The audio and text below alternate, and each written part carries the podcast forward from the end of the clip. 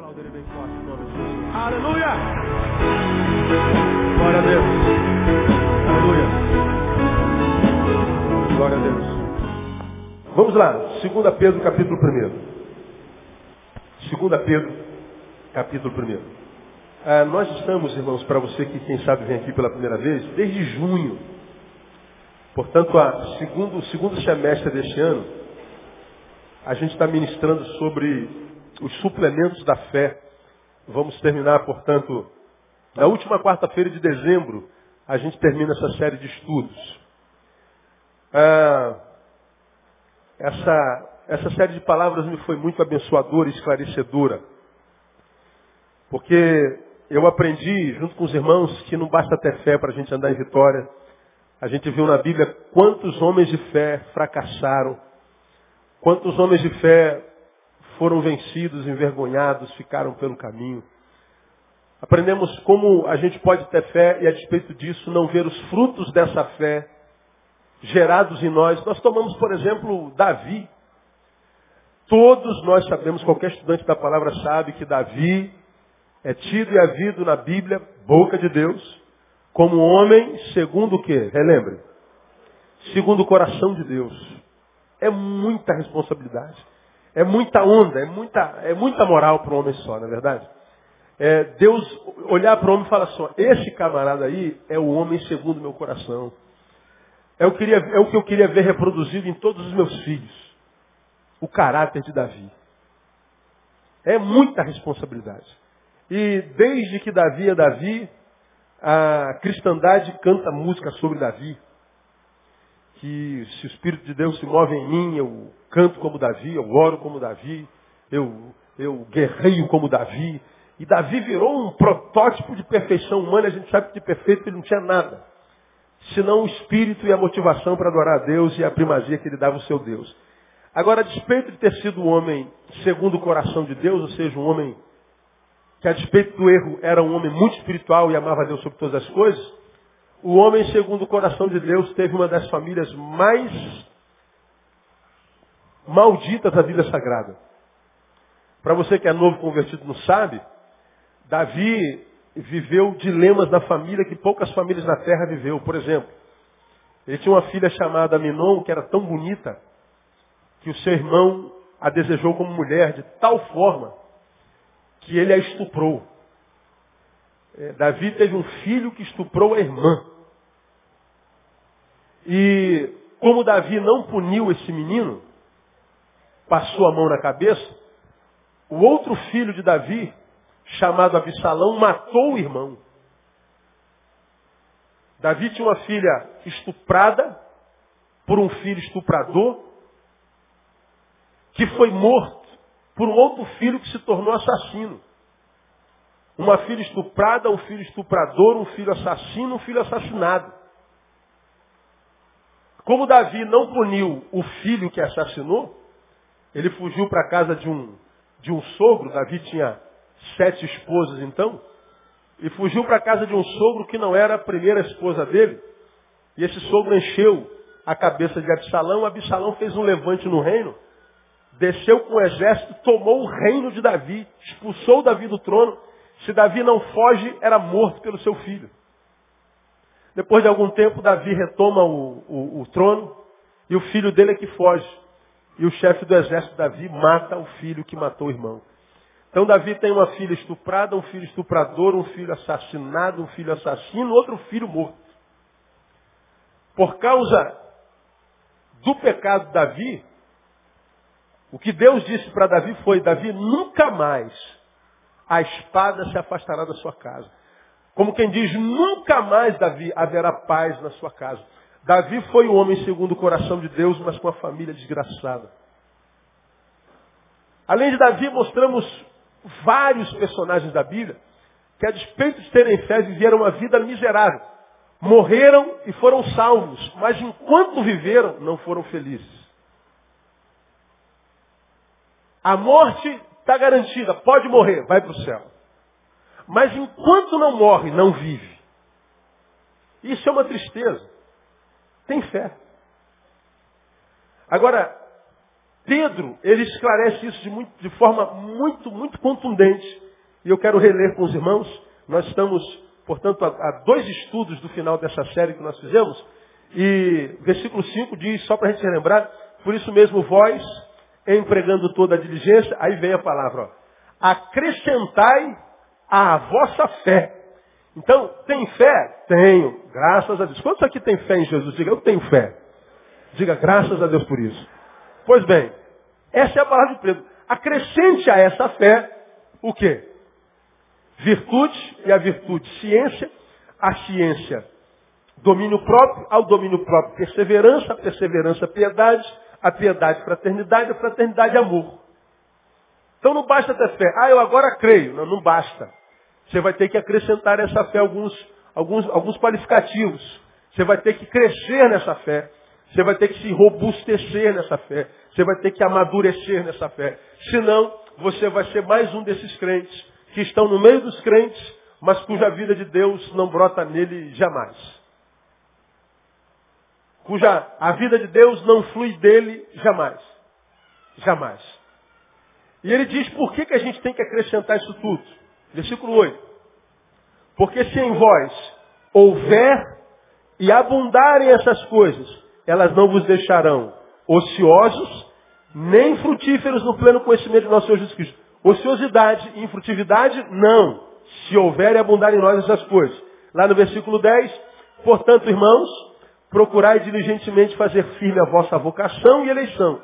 Porque fazendo isto, termine comigo, nunca, jamais tropeçareis. Para quem é essa promessa? Para todo mundo? Não, para quem tem fé e a fé acrescentou isso que está aí. Então são os suplementos da fé. Uma fé suplementada, uma fé robustecida, crescida, supraalimentada. E nós falamos sobre cada um desses, desses suplementos. Falamos da ciência, do domínio próprio, da perseverança, da piedade. E hoje eu quero falar da fraternidade, que é a penúltima, a última é o amor que engloba tudo lá. Fraternidade. Acrescente a vossa fé fraternidade. Ah, é uma palavra que a gente conhece bem, né? vem, de, vem de fraterno. Fraternidade é viver, desenvolver amor fraternal. E a palavra fraternal, de onde eh, se origina fraternidade, é a palavra Filadélfia. Filos Adelfos. Amor entre irmãos. Fraternidade é amor entre vocês. Filadélfia é amor ao próximo. Fraternal é amar o irmão. É amor entre os homens. Homens. Ele está dizendo, tem fé em Jesus? Tem. Então acrescente essa fé, que também é amor por ele. Acrescente essa fé amor pelas pessoas. Acrescente a essa fé fraternidade. Acrescente essa fé que te conduz a um relacionamento vertical. Acrescente a essa verticalidade o nível horizontal dessa relação. Eu não tenho a menor sombra de dúvida que Jesus morreu numa cruz também para simbolizar isso que eu estou falando para vocês. Jesus é uma ponte. Você já aprendeu isso? Né? Eu sou o caminho, eu sou a verdade, eu sou a vida. Ninguém vem ou vai ao Pai senão por mim. Eu vim buscar e salvar o que se havia o quê? Perdido. Então Jesus está aqui o perdido e está aqui o Pai. Separados por causa do seu pecado. Um em cada ponta. Vem Jesus e se transforma na ponte, no caminho. E ele une o homem a Deus, a terra ao céu. Ele une o material ao espiritual. Ele é a ponte. Ele diz não há outra ponte, não há outro caminho. Como eu preguei há dois domingos atrás, ou Jesus era um megalomaníaco doido, varrido, retardado, maluco, precisava de um divã, porque ele foi o único camarada que passou pela terra e diz, eu sou o caminho. Todos os lugares por onde você vai, na filosofia, na psicanálise, nas religiões, eles sempre apontam o caminho. Todo lugar que você vai, filosofia, religião, eles sempre apontam o que é verdade, cada um diz o que é verdade. A verdade é isso, a verdade é aquilo. Todo lugar que você vá, tem sempre alguém dizendo como que você pode viver uma vida que vale a pena. Aparece um tal de Jesus, filho da dona Maria do seu Zé, e diz, vocês querem saber qual é o caminho? O caminho é uma pessoa, sou eu.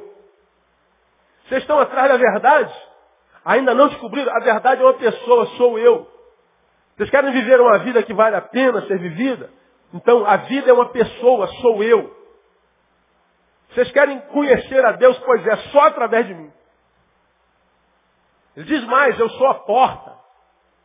Ele diz, eu sou a água da vida, está com sede? É aqui. Timbalada devia estar pensando em Jesus. Tá com, bebeu água? Está com sede. Água, água, água. Jesus está dizendo, quem mata a sede sou eu. Eu sou o pão da vida. Ou esse cara é louco, ou ele está dizendo a verdade. Muitos homens não acreditam que ele diz a verdade, mas ninguém tem coragem de falar que ele é louco.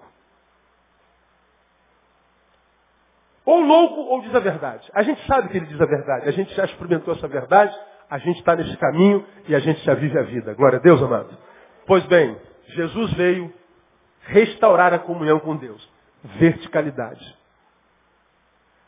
Agora, o que, que significa evangelho? Uns aos outros. O que, que esse texto está dizendo? que a gente tem que acrescentar essa fé no Jesus que fez essa ponte vertical, a fraternidade. O que é fraternidade? É a ponte horizontal. É a ligação não mais do homem com Deus, mas do homem com o homem. A fé me liga ao alto, vertical. A fé me liga ao próximo, horizontal. Um pau vertical e um pau horizontal se chama de quê? cruz. Para mim a cruz tem essa simbologia. Jesus poderia ter morrido pendurado num poste. Poderia ter morrido de qualquer jeito. Mas ele morreu lá, ó, apontando para o céu e apontando para o lado. E ele está dizendo que não há fé verdadeira que não passe pela horizontalidade. Então, para mim, essa palavra é muito importante para quem é crente, irmão, porque o crente é muito ruim de relacionamento. O crente, ele, ele só se relaciona com iguais. E isso nós aprendemos dentro da igreja, por causa de incapacidade exegética. Por exemplo, você aprendeu desde garoto. O que é ser santo? Ser santo é ser o quê? Não ouvi, vamos lá, vou perguntar de novo. Ser santo é ser mais uma vez mais alto. Ser santo é ser separado. A palavra santo significa separado. Bom, se ser santo é ser separado, a gente entende que separação é o seguinte, eu estou junto desse púlpito, vou me separar dele. Bom, se ser santo é ser separado, é ser separado de alguma coisa. Aí a gente entendeu que ser santo é ser separado do quê? Diga. Do mundo. Agora, que mundo é esse? Tudo aquilo que não é evangélico.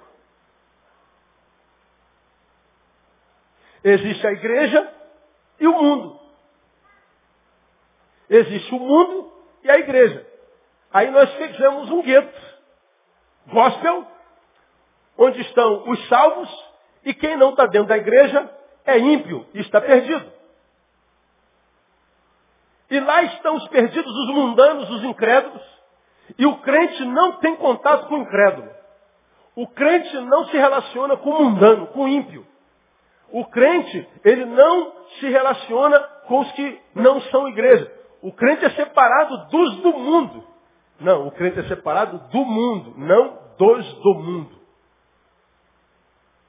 Agora, achamos que tal separação é a não convivência. Aí é que nós erramos historicamente.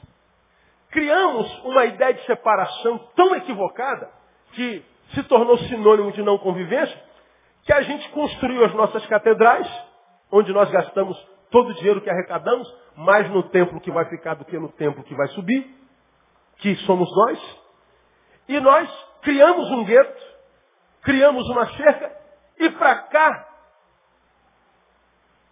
nos transportamos e aqui servimos a Deus. Como nós já aprendemos, que tipo de serviço a gente presta para Deus dentro da igreja?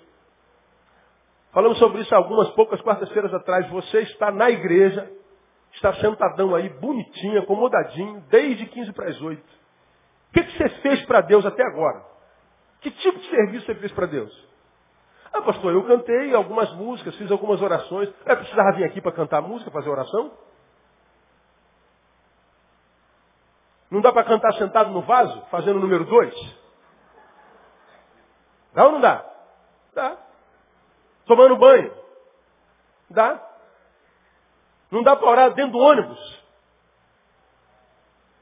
Que tipo de serviço a gente presta para Deus na igreja? Nenhum.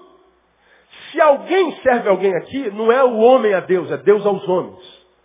Deus está servindo você com a sua palavra. Deus está aqui ouvindo você. Deus está consolando. Deus está amadurecendo. Deus está exortando. Deus está te servindo. Não há serviço que a gente preste para Deus na igreja. Ora, a Bíblia é explícita em falar que quando a gente faz para qualquer um desses meus pequeninos, e não é só criança, homens, ele está dizendo, a mim fazeis. Naquele texto em que ele diz, olha gente, eu tive nu, vocês me vestiram. Eu tive com sede, vocês me deram de beber. Eu tive preso, vocês foram me visitar. Estava com frio, vocês me aqueceram.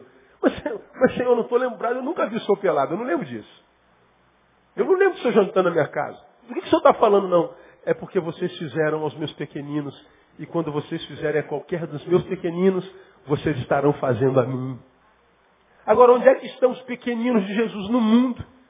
Foi o mesmo Jesus que disse aos apóstolos, ainda tenho muitas ovelhas que não são o quê? Quem sabe? Desse rebanho.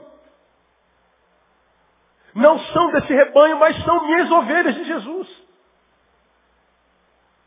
Agora, a gente criou a ideia de que separação é geográfica. Separação é antirrelacional. É antissocial. E a gente então relega a sociedade para o diabo, para o mundo completamente sem Deus, sem valor, sem princípio. E a gente se refugia dentro das nossas igrejas. E o mundo vai de mal a pior. Porque não tem sal salgando, não tem luz iluminando. Porque ensinaram que a gente tem que se separar. Pois é, essa separação, meu irmão, vou até explicar uma coisa aqui. Alguém, algumas pessoas me escreveram essa semana, ou algumas semanas atrás, que às vezes no meu sermão aqui de quarta-feira e domingo eu falo assim, isso aqui eu estou dizendo para minha ovelha. Quem não é minha ovelha não precisa me ouvir. Aí uma pessoa me escreveu ofendida, pô, por que, que só para sua ovelha? Não, não é só para minha ovelha. É porque quem não é membro dessa igreja tem que seguir o que acredita a sua igreja e seu pastor. Então, como eu digo algumas coisas meio doidas aqui, diferentes do, do da, da, da, da, cultura evangélica, embora seja bíblica, ah, você ouve se quiser. Agora, minha ovelha tem que me ouvir. Porque é bíblico. Pode não ser cultura evangélica, mas é bíblico. Então, eu diria aqui para você o seguinte. O lugar de se viver o evangelho é no mundo. O lugar de se desenvolver enquanto fé é no mundo. Porque esse texto está dizendo que a fé me liga ao céu verticalmente, mas diz que eu tenho que me esforçar e acrescentar essa fé que me ligou a Deus, a fraternidade, o amor ao próximo, o amor fraternal. Eu tenho que buscar o outro. Buscar o outro não é convidar o outro para vir à igreja. O evangelho não é vinde, é ide. Não são eles que têm que vir aqui. Somos nós que temos que ir lá.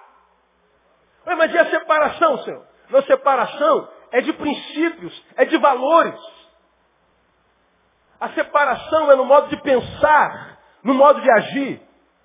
Porque no mundo é cada um para si. O outro é um objeto de consumo. É uma coisa que eu uso para o meu prazer. Nós não estamos no mundo e o outro é um outro a ser amado e não usado, porque nós somos assim, ensinados assim por Jesus.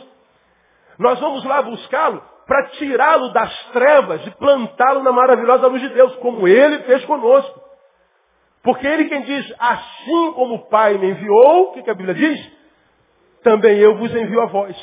E o que, como é que o Pai enviou Jesus? Tirou ele da casa dele, do conforto dele, da comodidade dele, e disse, meu filho, eu estou te lançando como ovelhas no meio de lobos.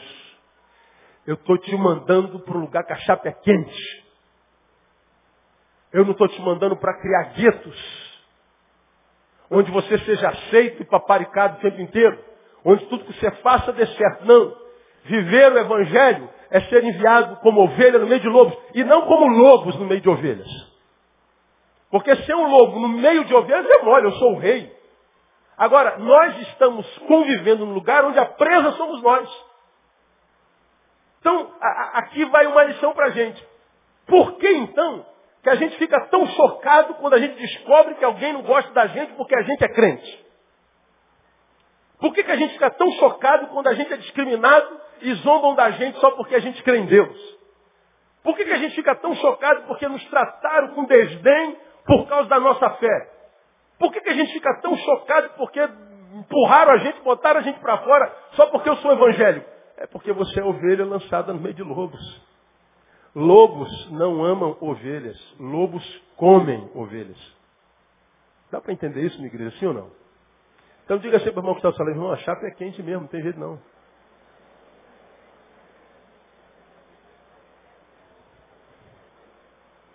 Você pode mudar de religião e de fé.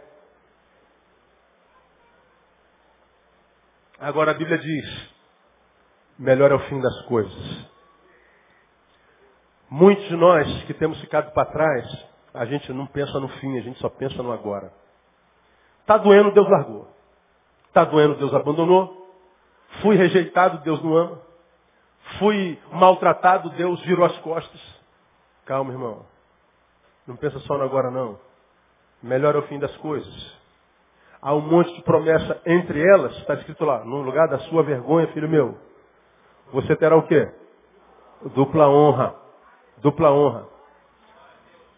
Tem um, teve um tenente na nossa igreja, que era R2, temporário, Marquinhos. A da Brigada Paraquedista. Pobel. Temporário. Acabou o tempo dele, ele conseguiu se estabilizar. Os 10 anos. Depois de 12 anos, um coronel inimigo dele, morria de inveja dele, o cara é um homem de Deus, o santo homem de Deus, fez de tudo para mandar o tenente embora. Ele não tinha mais esse poder. Conseguiu mandar embora, mexendo papel, falsificando não sei o quê. Ele foi mandado embora, entrou na justiça, não teve jeito. Ficou fora do exército 12 anos. 12. Mas com processo na justiça.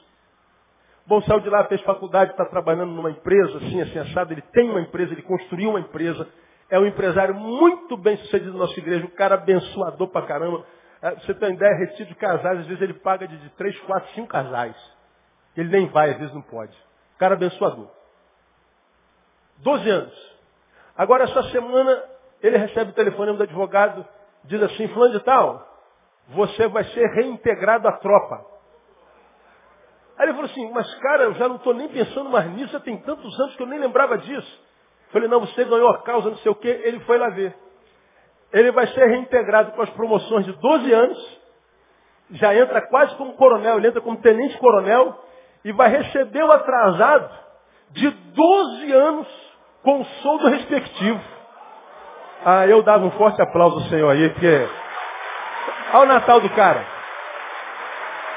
Pelo amor de Deus vai continuar com a empresa dele, vai continuar com a empresa dele e vai voltar como tenente coronel, faltando acho que três ou quatro anos para ir para a reserva. Eu falei, Jesus, bota a mão aqui, filho meu, bota a mão na cabeça aqui, profetiza aqui sobre o seu pastor. É, quando, quando ele me contou isso essa semana, eu falei, cara, no lugar da vossa vergonha, eu te darei dupla honra no nome de Jesus. Melhor é o fim das coisas. Melhor é o fim das coisas nós somos como ovelhas enviados no meio de lobos. Se isso é uma realidade, ainda assim nós temos que ter a visão de que nós somos enviados. Enviados para quê? Para relacionamento. Eu não vou para dizer Jesus te ama, e se você não aceitar Jesus, vai para o inferno e vou embora. Não, não. Não é assim que se evangeliza. Não se evangeliza mais pregando, irmão, com discurso, com sermão.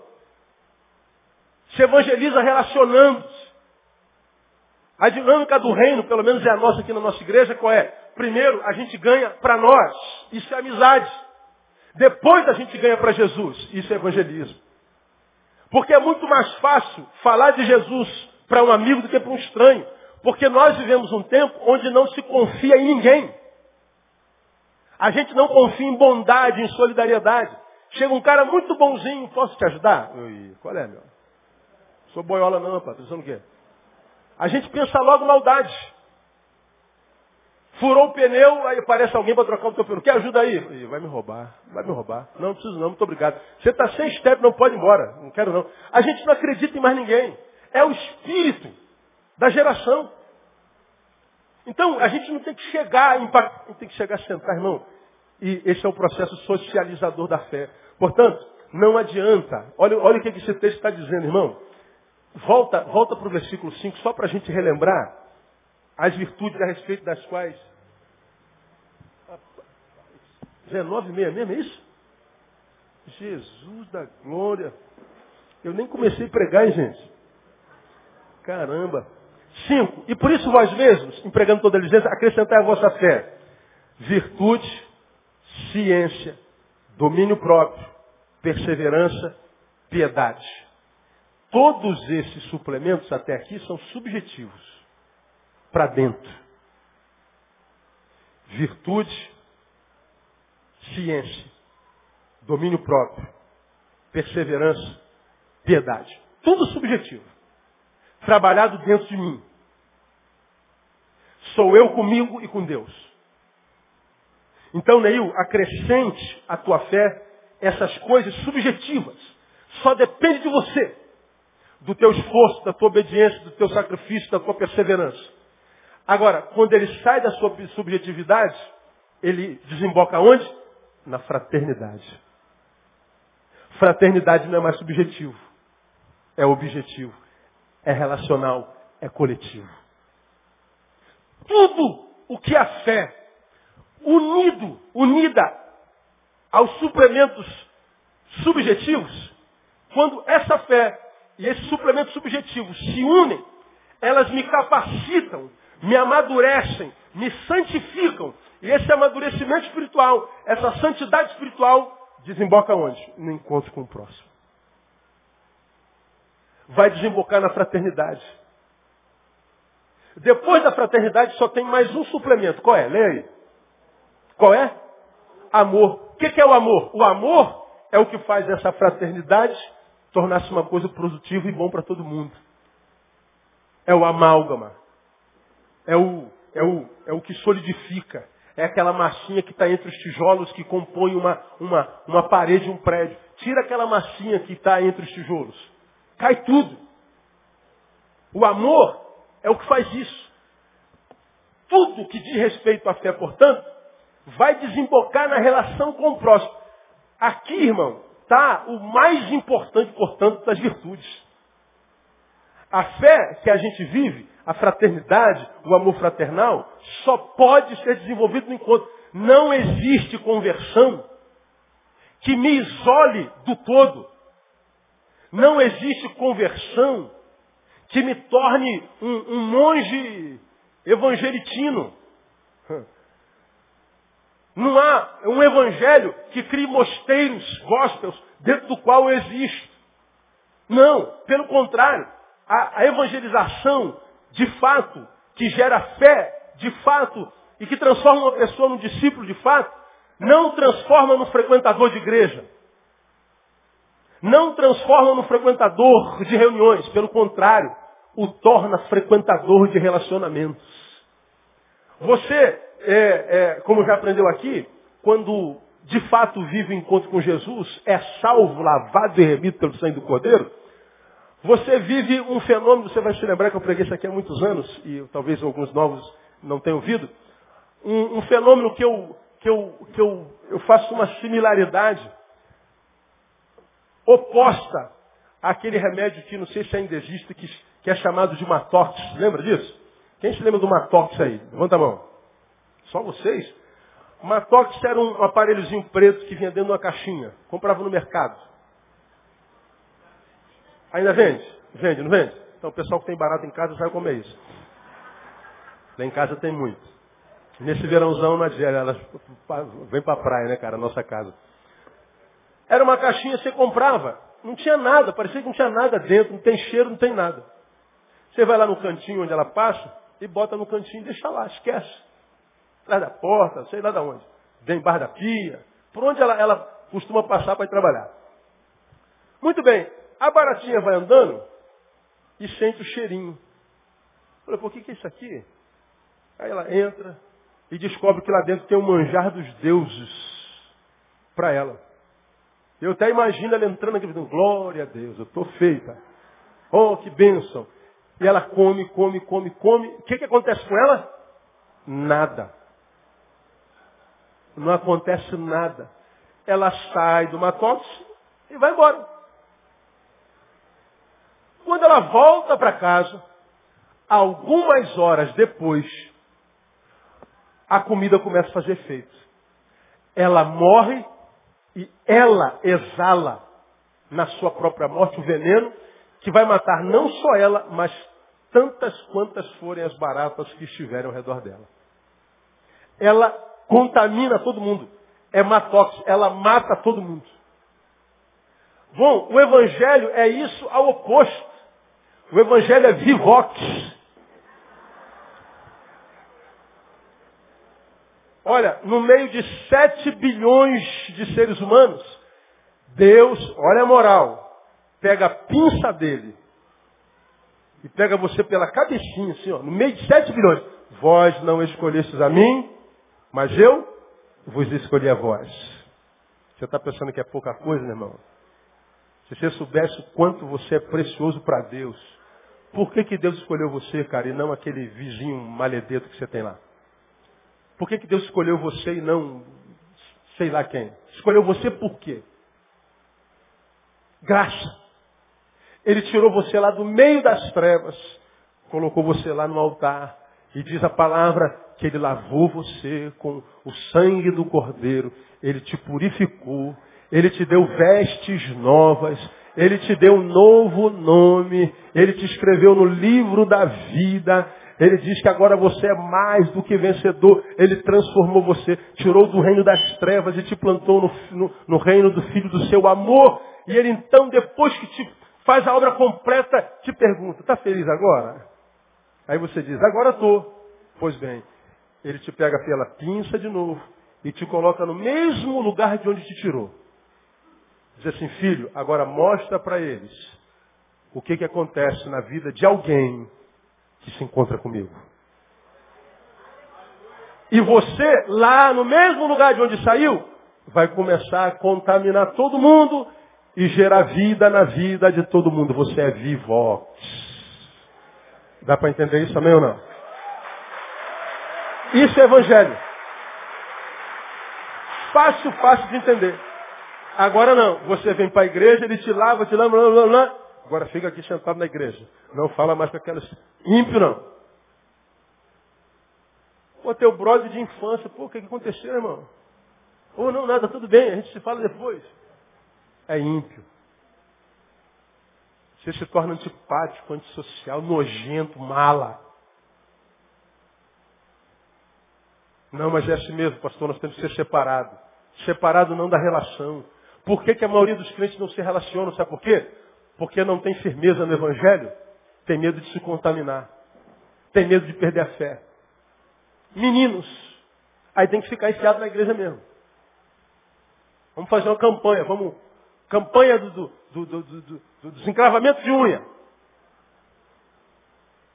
Campanha, não sei de quê, vamos desencravar a unha de todo mundo, vamos tirar o caroço.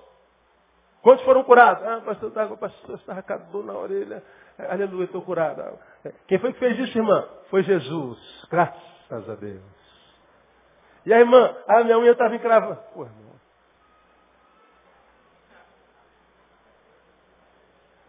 E a cidade pegando fogo. O diabo reinando.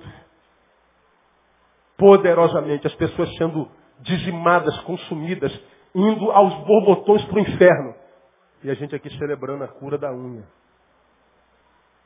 A gente está aqui brincando de milagre. E mais, acha que é isso que Jesus veio fazer. Acha que isso é evangelho. Isso é o poder de Deus. É isso que Deus faz. É, Ele pode fazer, irmão. Mas o lugar onde não tem igreja? Se a pessoa não tem como vir. E o que está na rua, e o que está desesperado em casa, e o que está, e a cidade, e o país, e o planeta. Aí eu não quero saber, pastor, meu joelho já não está doendo mais. É isso que importa. Se teu joelho estava doendo e estava te impedindo de andar, agora você está podendo andar. Vai andar para onde? Vai andar em direção a alguém? Não. Então o teu joelho não presta para nada. Ah, pastor, eu estou fazendo jejum porque eu vou tomar posse do meu carro novo em 2011. Ah, você está fazendo jejum para ter um carro.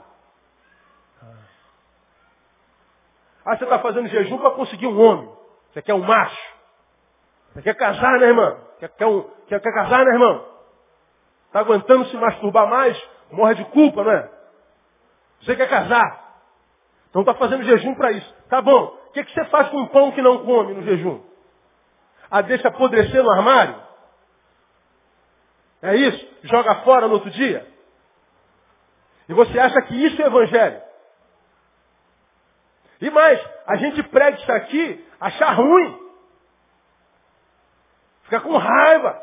Por que fica com raiva? Porque não vive isso aqui, não é verdade? Teu evangelho é dentro do tempo.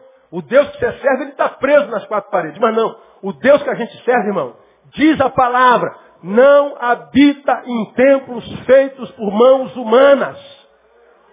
A Bíblia diz que toda a terra está cheia da glória do Senhor. E Ele está onde é invocado em verdade. Muita gente se convertendo dentro da cadeia, mas por quê? Alguém foi lá falar com ele. Muita gente se convertendo embaixo da... Alguém foi lá embaixo da ponte falar com ele. Isso é evangelho. Evangelho é relacionamento. Evangelho se desenvolve no encontro. É fraternidade. Não existe evangelho de isolacionismo. O evangelho decreta a morte do eu para o nascimento do nós. Por isso que o nome seria Emanuel. Deus conosco, não comigo. Ele é o Deus que se manifesta no encontro. Então a gente aprende algumas coisas muito, muito importantes. Me dá mais cinco minutos, pode ser, irmão? Para acabar, senão não, não dá tempo. Ah, eu não vou poder entrar nos tópicos, mas pelo menos o primeirozinho aqui. Diante disso tudo que eu já falei irmãos, a gente tira algumas lições. Primeiro, o cristianismo, o evangelho não é uma religião, é um estilo de vida, portanto é socializador. Não é uma religião, é um estilo de vida.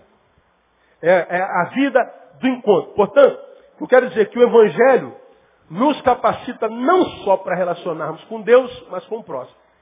Então, o que, que o não evangélico, não evangélico, não estou falando membro da igreja mas o que não vive o evangelho, ele é egoísta, ele só pensa em si, o outro é só um degrau que ele sobe para ascender, o outro é uma coisa que ele usa para ter prazer, isso é o que é o mundo. Se dane. Quando o evangelho nos alcança, restaura minha relação com Deus e muda os meus valores e os meus princípios. Antes eu olhava o outro como uma coisa, agora o outro é meu próximo. O próximo é para ser amado. Ama o teu próximo como? A ti mesmo. Desejo para ele o que você deseja para si mesmo. Veja, essa mensagem é utópica, à luz do espírito dessa geração. Amar o próximo, ah, isso não existe, pastor. Pois é, e não existe mesmo, se não só naqueles que de fato foram alcançados pelo poder do Evangelho. Aquele que se recusa a usar o outro para ascender, para ter prazer tão somente. Isso é evangelho. Agora, não é o que acontece entre nós o tempo inteiro. Agora, se eu sei que não acontece, eu tenho que ficar ligado para que não aconteça comigo. O evangelho é, é, é, que, que, que não me socializa, que não se desenvolve no encontro, não é evangelho, é o anti-evangelho, irmão. O evangelho que eu digo viver só porque me uniu a Deus, agora eu falo língua, agora eu ando só de terno, eu dou glória a Deus, eu agora só uso roupa tergal, eu agora deixei de ir para praia, deixei de, de, de, de, de, malhar, deixei de cortar cabelo, eu agora sou crente. E o que é crente para você? Não, agora eu vou para a igreja. Não, não é para a igreja que o crente tem que ir só, irmão. O crente tem que ir para o próximo. O crente se socializa. Você pode continuar sentando na mesma mesa com os teus amigos. Antes você tomava 15 cervejas por dia. Agora tu vai sentar lá vai tomar água mineral gasosa. Falei, pô, cara, tu, que isso? Tá maluco? Água, água faz mal, rapaz. É, agora eu vou ficar com essa maldade. Você já não bebeu a cerveja, mas não abriu mão deles. Você já não conversa o mesmo papo, não usa a mesma linguagem. Tua presença já vai incomodar. Não porque você abriu a boca para ser chato, mas é que a luz chegou no meio das trevas. Eles vão ver que a tua relação com a tua mulher vai mudar, a tua relação com os teus filhos, a forma como você lidar com a família. Ele vai ver que as tuas finanças vão mudar, a tua relação com o cliente, no trabalho, vai começar a mudar. O que está acontecendo com esse cara, rapaz? Com esse cara há 200 anos, rapaz, isso quebrava tudo. Agora ele está construindo tudo. O que, que é isso, meu Deus do céu? E você não abriu a boca para dizer nada, você continua amando. Só que com um novo princípio, com uma nova mente, com um novo coração. Brother, vamos sair para dar aquela pegadinha? Não, não, vou, vou marcar com a minha esposa hoje, a gente vai sair junto. Que que é isso, cara? Você tá maluco, cara? Não gosto mais de mulher, não? Gosto. É que agora eu gosto mais da minha. Gosto tanto que ela basta. Eles vão zoar, vão, vão encarnar, vão fazer chacota de você, mas lá no fundo, ele fala assim, caramba, eu não consigo fazer isso, eu sou uma praga para minha família. Se meu filho soubesse quem eu sou, o que eu faço, ele teria vergonha de mim. Se a minha mulher, meu esposo, meu marido soubessem, eles teriam vergonha de mim. E eles vão olhando você. Por que está acontecendo? Ô cara, o que, que aconteceu contigo? Ô cara, conheci alguém que realmente mudou minha vida. Quem é esse cara? Ah, você quer conhecer ele? Senta aqui. Eles é que vão perguntar para você. Eles vão querer saber o que que rola. O que está rolando, brother? Onde é que você está indo? Vamos lá que eu vou te levar. Aí tudo traz ele. Aí vai acontecendo, acontecendo, acontecendo. Daqui a pouco ele está de joelho diante do autor e consumador da nossa fé, que é Jesus. E você não precisou ser um mala chato.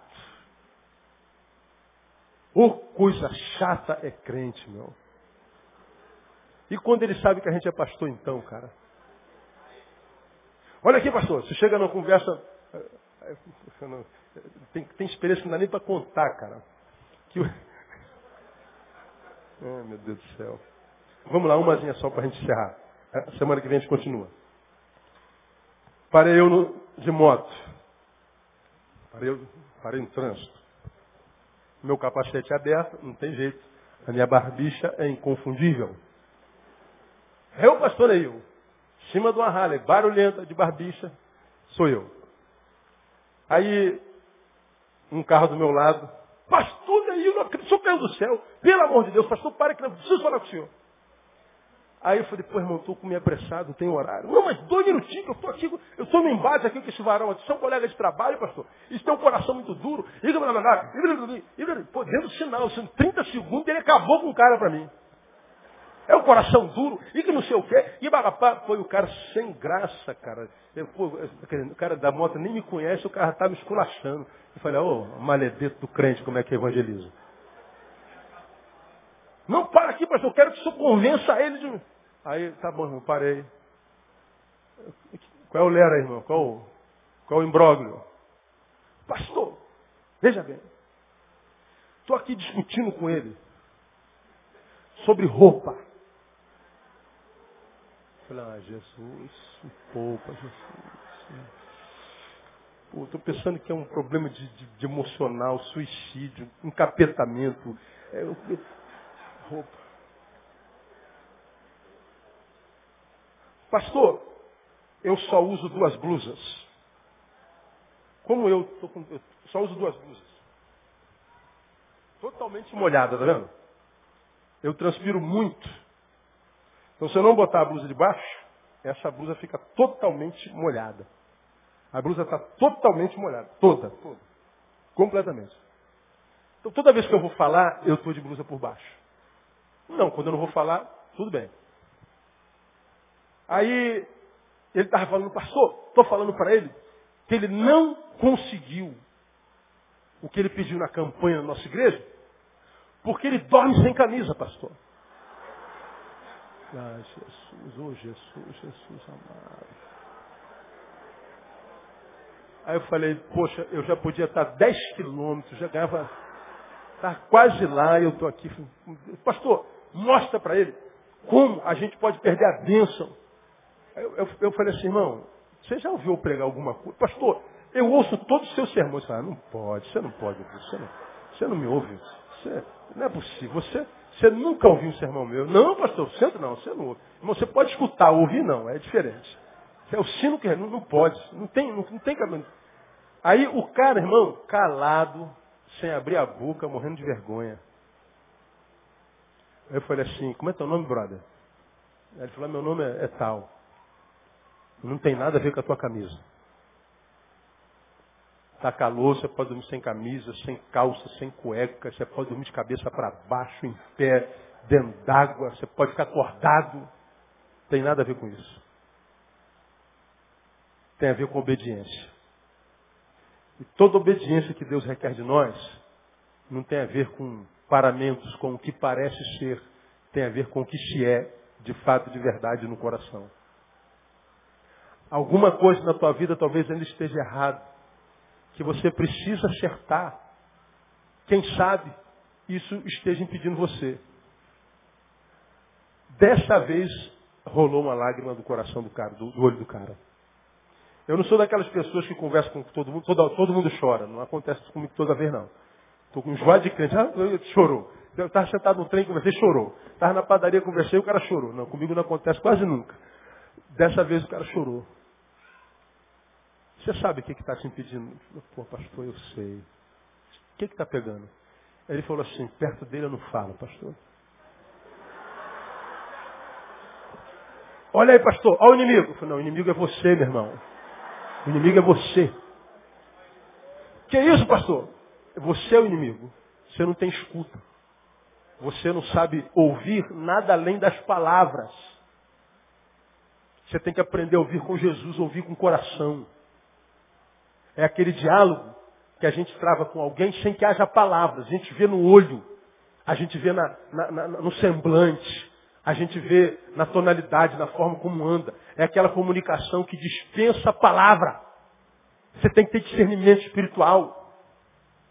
Aí o cara vem me falar, irmão, o caso do cara é muito grave, mas muito simples de ser resolvido.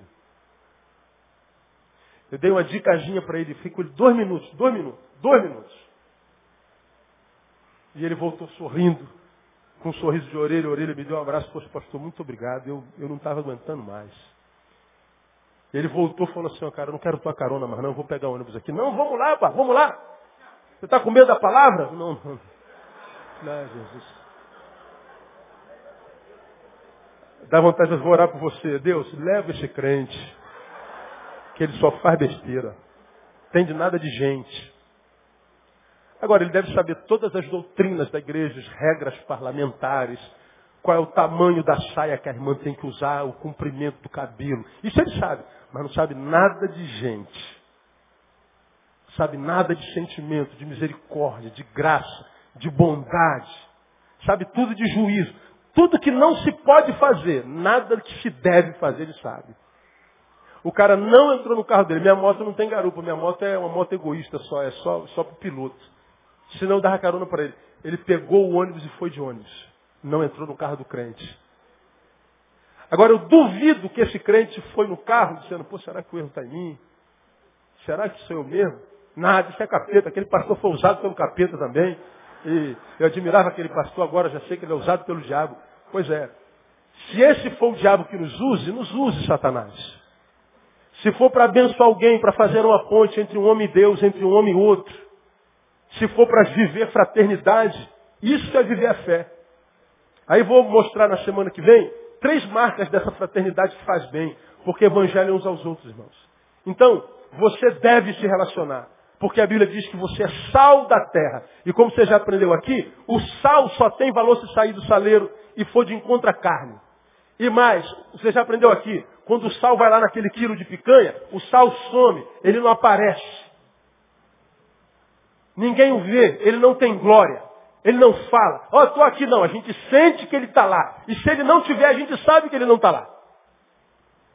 É ele que dá sabor, ele que transforma a picanha na melhor picanha que a picanha pode ser. Nosso papel não é como sal transformar todo mundo em sal.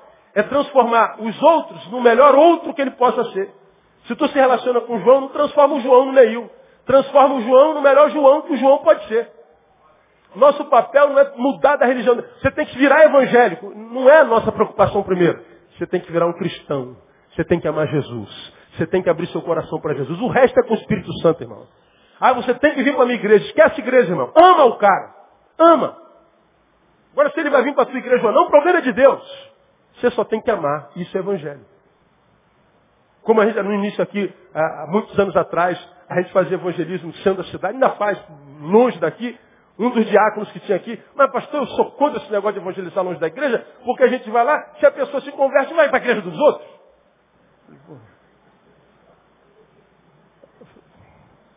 Quantos anos de crente você tem, irmão? 47. Pô, já devia ter sido transferido porque não aprendeu nada. Vai se convertendo, vai, vai para a igreja dos outros. Aleluia! Aleluia, irmão. A gente não vai para trazer ninguém para a igreja, a gente vai para encher o reino. A gente vai porque ama, só isso. A gente vai sem esperar receber nada em troca. Só vai para abençoar. Agora, isso é uma realidade das nossas igrejas, irmão? É difícil mais. Acrescente a vossa fé eternidade. Pô, brother, você está aqui então. Sei lá, você é de outra igreja daqui, você não é. Se afastou de um amigo, cara, amigo, parceiro, brother. Pô, mas o cara é maconheiro, pastor. Pô, o cara é, o cara, o cara é macumbeiro. Pô, dá uma ligada para ele hoje, diz que está com saudade dele, almoça com ele amanhã. Fala assim, pô, cara, estou com saudade da nossa amizade. A religião é diferente, mas mostra para ele que agora você está diferente. E você vai abençoá-lo no nome de Jesus. Termino só ilustrando mais uma coisa. Hoje eu estourei todos os horários, glória a Deus por isso. Ah, você vai, vai ter a melhor noite da sua vida. Você vai entrar em coma hoje e vai acordar amanhã assim, feliz da vida, né? Ah, sono profundo hoje. Ah, Jesus está sentado, a mulher dita prostituta senta, começa a esfregar o pé dele. Lembra disso? Aos fariseus. Ah, se este homem fosse de Deus, saberia quem é ela. E sabendo quem é ela, nunca jamais a deixaria tocá-lo. Porque na cabeça do fariseu, quando uma pecadora toca em Jesus, a pecadora contamina Jesus. Mas Jesus deixou, divirta-se, filha, com meu pé. Porque na cabeça de Jesus, quando uma pecadora toca nele, é ele que a contamina. E foi exatamente o que aconteceu. A mulher tocou em Jesus e virou santa.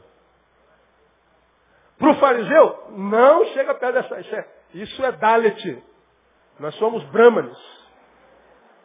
Isso é Dalet. E a gente se mistura. Deixa ela. Porque não é ela que me contamina, sou eu que contamino ela. Nós somos vivox, irmão. E o que Deus quer de mim de você é que nós contaminemos todo mundo. Que nós sejamos uma epidemia, uma endemia de amor, de graça, de misericórdia. Porque a desgraça está instaurada porque o povo da graça está dentro dos templos. Quando o povo da graça viver o evangelho, ide, você vai ver que a desgraça dá lugar. Porque a gente vai estar resistindo ao diabo. E quando a gente resiste ao diabo, o diabo foge de nós. Que ele te abençoe com essa palavra e te faça assim no nome de Jesus. Em pé.